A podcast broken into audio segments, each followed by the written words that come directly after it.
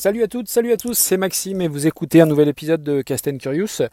Je devais enregistrer à la base euh, un épisode où je faisais un retour sur une application qu'on a testée hier et sur deux séries euh, visionnées récemment. Et puis, et puis ce matin, bah, j'ai écouté l'épisode du, du, streetcast de Rémi Dedé euh, qui s'intitule euh, la nostalgie c'est de la merde et je ne pouvais pas ne, pas réagir. Ceux qui me suivent et qui me connaissent savent que je suis un grand nostalgique et du coup euh, bah, j'ai changé mes plans et me voilà euh, pour réagir à cet épisode-là. Alors c'est pas du tout un épisode où je m'inscris en faux ou je vais m'énerver par rapport à ce qu'a dit Rémi, pas du tout. L'idée c'est juste d'échanger, surtout qu'il y a certaines choses qu'il avance où, où je suis plutôt d'accord avec lui. Alors déjà, première chose, euh, je trouve qu'il faut distinguer, et d'ailleurs dans, son épisode, il y a deux types de nostalgie. Il y a la nostalgie intérieure qu'on ressent soi-même, euh, sans que personne nous, aide à ressentir ça. Et puis il y a la, la nostalgie, je dirais, plus euh, culturelle qu'on nous propose, qu'on essaye parfois aussi un petit peu de nous imposer. Par rapport à la nostalgie intérieure, il y a deux façons de la vivre. Il y a la façon, je trouve, légère, c'est-à-dire bah, on se remémore un jeu vidéo euh, euh, euh, avec lequel on jouait quand on était gamin. Voilà, ça nous fait sourire, ça va pas plus loin. Et puis il y a la nostalgie un peu plus, un peu plus forte, qui est peut-être plus proche d'une névrose, celle en tout cas moi dont, je me sens proche, où bah, voilà, on repense à son enfance et on repense aussi au fait que c'est terminé, qu'on est passé un petit peu à autre chose et que le constat est un peu plus, un peu plus amer. Donc ça c'est deux choses différentes. Je ne vais pas revenir dessus puisque euh, j'en ai longuement parlé sur un épisode précédent. Donc, euh, donc je préfère avancer sur d'autres sur d'autres choses. Euh, sur la deuxième nostalgie, sur celle qu'on nous propose, là-dessus il a raison. on est à l'heure du reboot, du prequel, du vintage, du revival, etc., etc. Là-dessus il a complètement raison.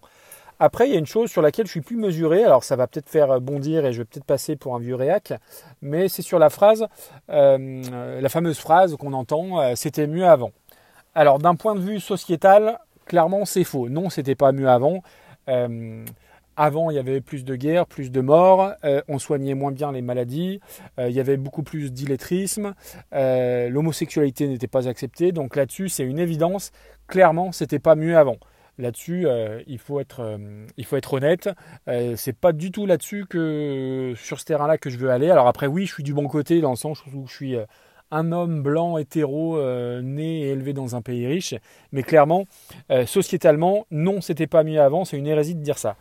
Par contre, et là où je vais passer pour un vieux réac, c'est que je trouve que sur le côté, euh, d'une manière générale, culturelle, c'était mieux avant.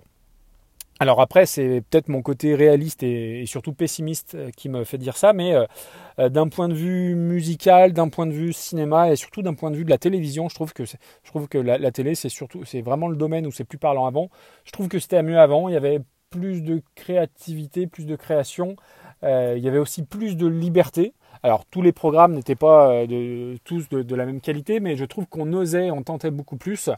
Euh, alors je ne dis pas qu'aujourd'hui euh, on peut plus rien dire, hein, c'est pas du tout le, sujet, mais je trouve qu'il y avait beaucoup plus de, créativité. Et euh, ce qui me fait dire aussi que sur certains côtés c'était mieux avant, je trouve que nos parents n'ont pas vécu leur jeunesse ou enfin avec la chape de plomb écologique que nous on a. Alors après, clairement si on en est là, oui c'est un petit peu de leur faute parce qu'ils n'ont pas fait ce qu'il fallait mais je trouve qu'aujourd'hui, euh, il y a une vraie conscience qui se prend et c'est une bonne chose, hein, il, faut, il faut agir, mais on a cette épée de Damoclès écologique euh, au-dessus de la tête euh, qui fait que bah, voilà, si on prend notre voiture un peu trop, on, passe pour un dangereux terroriste. si on demande un sac en plastique à la boulangerie, bah, on passe pour un, pour un, ouais, pour un dangereux criminel. Voilà. Nos, parents n'ont pas eu à, à, vivre ça. Et c'est sur ce côté-là, je trouve que c'était mieux avant. Mais revenons voilà, sur, le côté, euh, sur le côté culturel. Euh, j'ai une petite théorie là-dessus, sur le, fait sur le succès de, des émissions nostalgiques, euh, revival ou autres. et ma, théorie, bon, elle vaut ce qu'elle vaut, hein, mais est-ce qu'on n'aurait pas fait le tour de tout ce qu'il y avait à faire? C'est un constat qui est peut-être amer, mais je prends l'exemple, moi, que je connais peut-être le plus sur la musique et en particulier le monde du rock. Euh, le rock a, on va dire, 60 ans d'existence et 60 ans de créativité musicale derrière lui. Donc du coup, je, me dis que peut-être c'est très difficile d'être novateur aujourd'hui. Alors après, c'est le, constat est valable. Alors, je ne parle pas pour la littérature, je, ne connais pas assez. Pour la télévision, ça me semble évident. Hein. on voit les roues de la fortune, euh, nouvelle génération euh, ou autre. Alors oui, après il y a eu l'avènement de la télé-réalité, mais ça, je considère pas ça comme de la télé. Enfin, même pas j'en parle.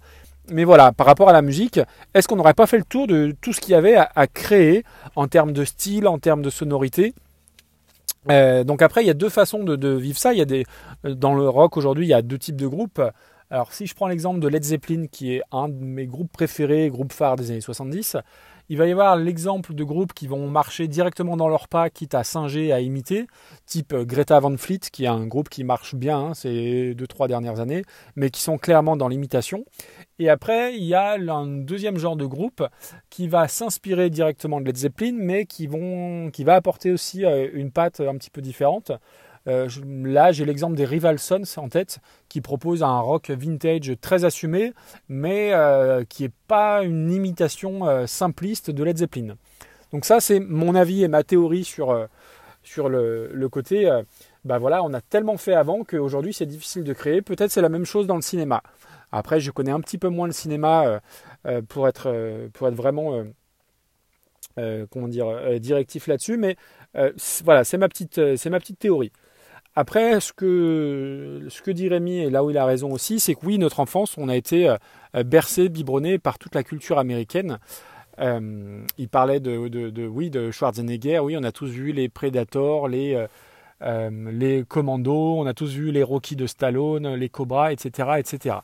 alors là-dessus, je ne vais pas du tout le, le nier, c'est une évidence.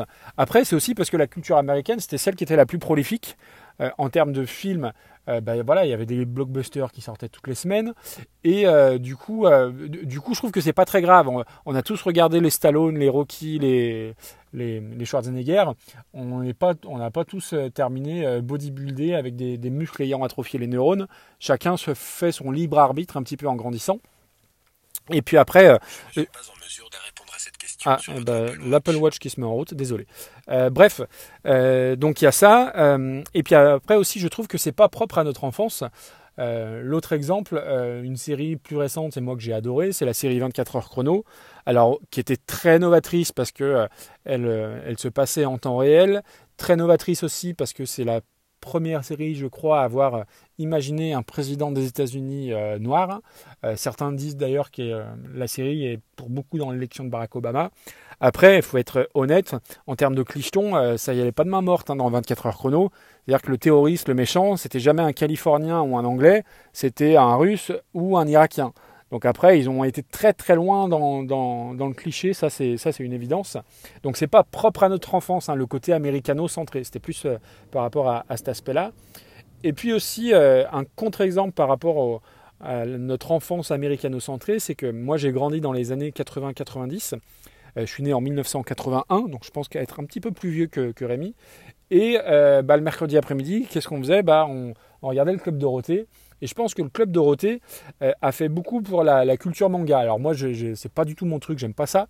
Mais euh, tous ceux de ma génération ont grandi aussi avec les Dragon Ball Z, Ranma 1,5, Ken le Survivant, et ont découvert tout un pan de la culture japonaise, culture à laquelle ils sont toujours fidèles aujourd'hui avec, euh, bah, les mangas, entre autres. Et souvent, pour ces, gens-là, le voyage au Japon est un aboutissement, est un aboutissement en soi. Donc, euh, mon, mon, propos est un peu plus nuancé sur le côté américano-centré de notre enfance. Mais bref, euh, ça c'est un autre sujet. Euh, voilà, donc après, la, musique, j'en ai parlé. Ah, dis donc, l'Apple Watch, il n'arrête pas de se, mettre en route. voilà, la musique, j'en ai parlé. Après, au niveau des séries, il dit une chose très vraie, c'est qu'il prend l'exemple de Stranger Things. oui, Stranger Things est directement inspiré de, la culture des années 80, de Retour vers le futur, Haïti, en passant par les Goonies.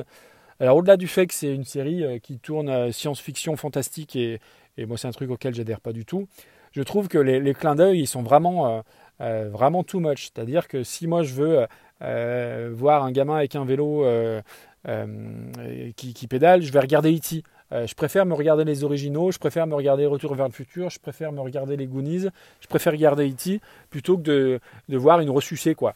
Donc d'ailleurs, moi, les, films évoqués, je les ai montrés à mes, enfants, euh, bah, qui ont adhéré complètement. Et, voilà, donc là-dessus, je, le rejoins un petit peu. Après, je pense qu'il faut faire le tri entre tout ce qui nous est proposé.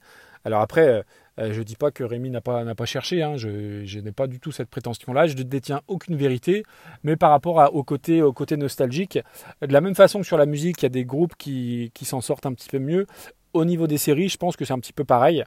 Euh, j'ai pas trop d'exemples en tête et je vais prêcher un peu pour ma paroisse, mais euh, moi la dernière série que, que, j'ai vue qui m'a marqué, c'est This Is Us, qui propose euh, une nostalgie, mais une nostalgie un petit peu différente, puisqu'on on suit l'évolution d'une famille sur 20-30 ans. Et je trouve que c'est un peu plus... En tout cas, ça me correspond beaucoup plus que Stranger Things ou autre. Voilà, donc c'était la fin de mon coup de gueule de vieux grognard, de vieux réac. Après, j'ai bien conscience que avant, bah, il n'y avait pas le podcast et que c'est quand même la meilleure invention des dix dernières années. Là-dessus, il, faut, il faut être honnête.